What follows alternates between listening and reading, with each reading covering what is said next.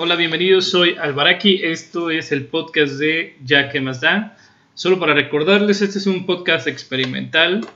Durante 15 minutos hablaré de temas eh, variados, no hay uno en particular. Y quiero recordarles que es simplemente opinión de la situación que estoy viviendo actualmente. Esta parte del podcast se llama Crónicas de una cuarentena. Y lo que quiero platicar con ustedes el día de hoy son tres temas. Uno es el problema de sueño que he estado teniendo durante la cuarentena. El segundo es que me ha tocado escribir varios artículos y fue es un tema de planificación y que realmente cumpla con las características que estés estipulando desde un inicio. Y el tema del ejercicio en casa, hoy platiqué con un compañero del trabajo y él prácticamente ha bajado 15 kilos desde que entramos a la cuarentena y yo he subido 3 porque he dejado de ir al gimnasio. Entonces espero que todos estén bien, que estén bien de salud. Si hay alguien eh, que no esté tan bien o que le haya pegado el tema del COVID, les deseo lo mejor. Espero que todo salga bien y espero que a lo largo del año podamos seguir platicando. Vamos a iniciar con el primer tema que es problemas de sueño durante la cuarentena. Me ha pasado que todo el día estoy con mucha, mucha somnolencia. Prácticamente quiero dormirme, sin embargo, llega la noche y me acuesto, me baño con agua calientita para poder estar tranquilo, me pongo la pijama, a veces duermo solo en boxer dependiendo del calor. Y oh sorpresa, no puedo dormir y estoy dando vueltas y vueltas y vueltas. En una ocasión me quedé hasta las 3 de la mañana despierto, siendo que me había acostado y no había tocado el celular desde las 11 de la noche. He estado leyendo artículos que dicen que existen trastornos del sueño porque no salimos a la calle, no tenemos la misma actividad, el mismo desempeño físico, entonces el cuerpo tiene este desorden de horario, donde en las noches, debido a las pantallas LED, de las que sean, de luz blanca, nuestro cerebro se altera. Y como en la cuarentena estamos haciendo home office desde casa, tenemos la luz de, de, los focos, los monitores, el celular, la pantalla. Prácticamente todo el día nos la pasamos viendo monitores o luz blanca. Cuando estamos fuera, pues tendemos a ir al baño por ir a algo de comer, el trayecto de la oficina a la casa y de la casa a la oficina, que es lo que nos ayuda a equilibrar las cosas y algunos como yo hacemos ejercicio por la tarde. Entonces, ha sido muy difícil para mí el poder controlar esto y he decidido que si después de 20 minutos no me quedo dormido, mejor me pongo a hacer otro tipo de actividad. Sin embargo, me sigue costando mucho levantarme, entonces me cuesta acostarme y me cuesta levantarme. Son esas ironías de la vida que uno tiene que mm, aguantar. Entonces, tomo café en las mañanas y curiosamente no se me quita el sueño, pero pasan las 7 de la tarde, 7 de la noche y no puedo pegar el ojo. Es una frustración enorme, enorme. He tomado té de azar, té de tila, té de manzanilla. Eh, hay un té de una planta que se supone que te relaja. También lo he tomado, he dejado de tomar café, pero es algo que simplemente está pasando y muchas personas con las que he platicado se han enfrentado a esta misma situación. Entonces es algo muy curioso. Quiero suponer que es por el tema de cuánta luz estamos recibiendo. Inclusive varias personas me han dicho que la graduación de sus lentes ha estado variando mucho. O sea, pero no cuartos ni medios, sino eh, digamos que un, un, punto porcentual completo. Entonces son como esas cosas que no habíamos vivido antes que ahora lo estamos viviendo.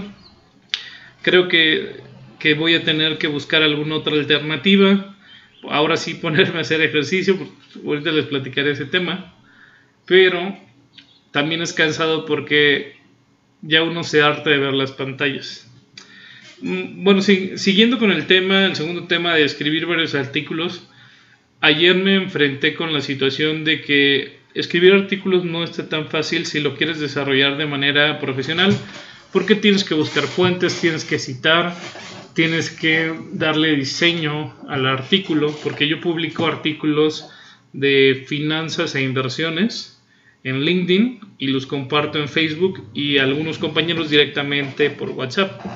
Sin embargo, el planear la distribución eh, se me ha hecho retador. porque también planeo sacar un podcast, bueno, ya les había platicado en algunos capítulos, que se llama Al Diablo Mis Finanzas, Inversiones, Finanzas y algo más. Sin embargo, el artículo es el artículo principal llegué a la conclusión que tiene que ser de cuatro cuartillas. Y lo voy a publicar entre la segunda y tercera semana de, de cómo se dice, ah, eso lo tengo que buscar de, del mes porque estaba escribiendo sobre temas diferentes a lo largo del mes, pero vi que mm, una nos íbamos a revolver y dos era mucho más funcional que durante un mes hablar de un tema. Por ejemplo, este mes de junio voy a hablar de fondos de inversión.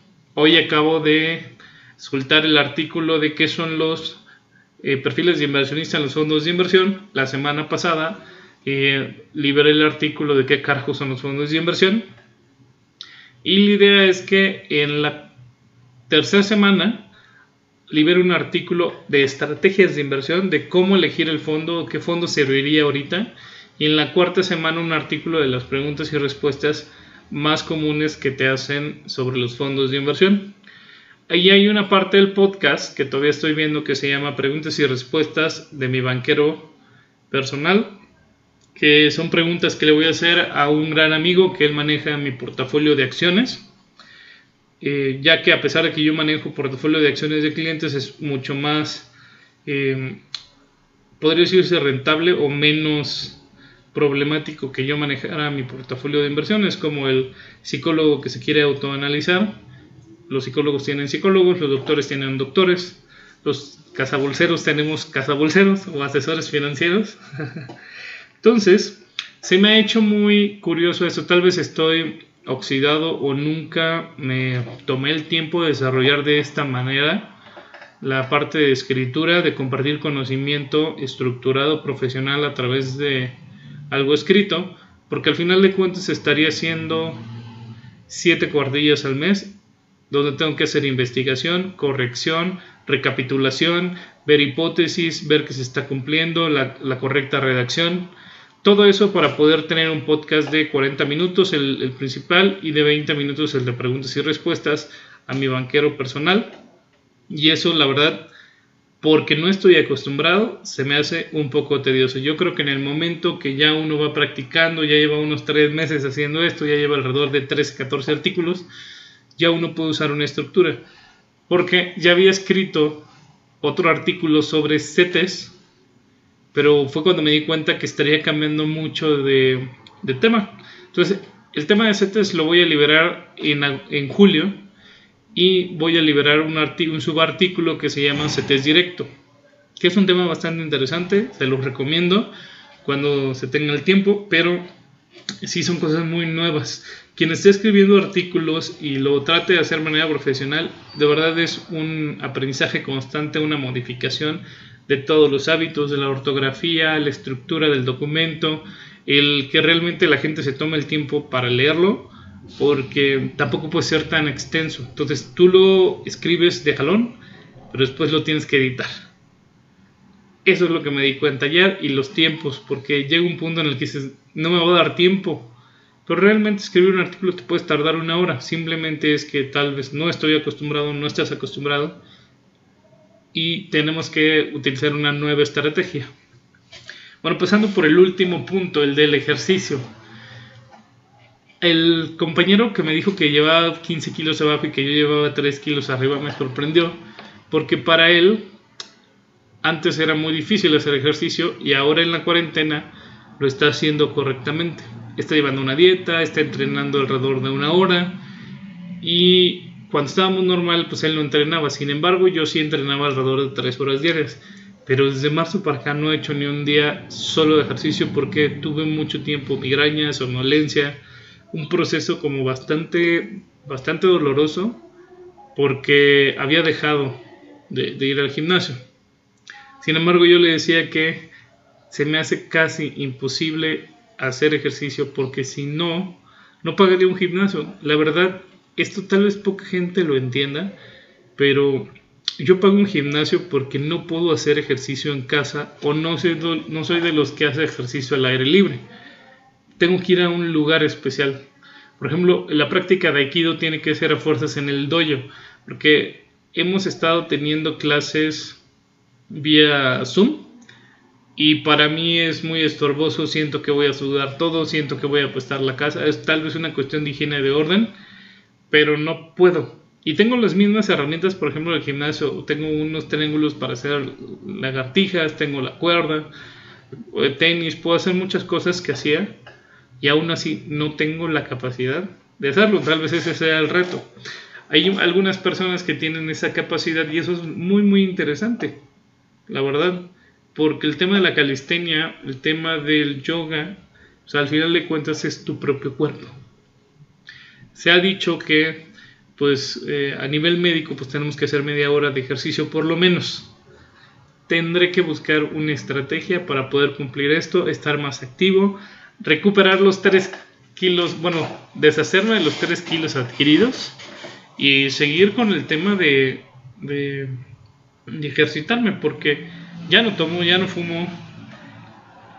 Trato de medir las comidas, no tomo refresco. El café le estoy bajando, estoy tomando un poco más de té. Como verduras, no tantas como quisiera, pero por lo menos más que mi mamá. Mi mamá es de las que pide las hamburguesas y le dice al señor, por favor, quítale la lechuga, el tomate, la cebolla, todo lo que... De milagro no se queda solo con la carne y, y lo pide siempre con tocino. Son cosas que a veces uno trae de familia, ¿no? También averigüé que el tema de masticar es muy, muy, muy, pero muy importante. Porque a veces pasamos la comida completa, masticamos tres o cuatro veces y eso hace que la digestión sea mucho más pesada. Dice un amigo que la digestión empieza desde la boca, entonces hay que ver bien, observar bien nuestros hábitos alimenticios porque aunque pensemos que sepamos comer, puede que no lo sepamos realmente. No se trata de volvernos vegetarianos, no se trata de no comer todo, se trata de comer balanceado y se trata de saber comer. Yo, por ejemplo, tengo problemas con el digerir o procesar la proteína de la leche. No soy como tal intolerante porque también he probado otro tipo de leches que yo sé que no son leches como la de almendra arroz, pero hay un nivel de grasa que tienen esas leches que yo no lo puedo procesar y en vez de que me dé diarrea, me da gases e interrumpe, interrumpe mi ciclo de, del baño. Son cosas que jamás me había cuestionado hasta que empecé a tener gases y gases y gases y gases y gases y me incomodaba mucho. Pobres de mis boxers, pobre de mis parejas en su momento. Y eso, pues yo creo que hay que aprender a controlarlo y saber de qué se trata para poder tener una estrategia. Lamentablemente casi toda la comida que me encanta lleva queso, aunque sea una ensalada. El poder comer queso panela con una ensalada se hace mucho, pero mucho la diferencia. Entonces, la gente yo creo que se debe de ejercitar, yo debería de ejercitarme.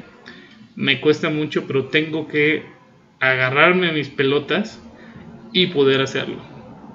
Creo que ahí está el secreto de la disciplina, del querer lograr tanto las cosas, de que deseas tanto algo como estar sano, que no importa lo que tengas que hacer, lo vas a hacer. Se los juro, yo tengo que lidiar demasiado con el sueño por este, el primer tema que platicamos y ahorita con el segundo. Me estoy durmiendo inclusive haciendo este podcast. Espero que esto se controle y poder manejarlo de una mejor manera. Así que termino este podcast de Ya que más da, soy Alvaraki. Recuerden que nos estamos escuchando en este podcast experimental. Cuando lance el de Mis Finanzas, se los recomiendo. Va a estar muy bueno. Quiero que más y más personas se pongan a invertir, que multipliquen su patrimonio de la manera más inteligente posible. Y me despido, cuídense, por favor, protéjanse. Y nos estamos escuchando el día de mañana en este podcast de 15 minutos diarios como podcast experimental y para mejorar mi salud mental y poder compartir y desarrollar mejores ideas.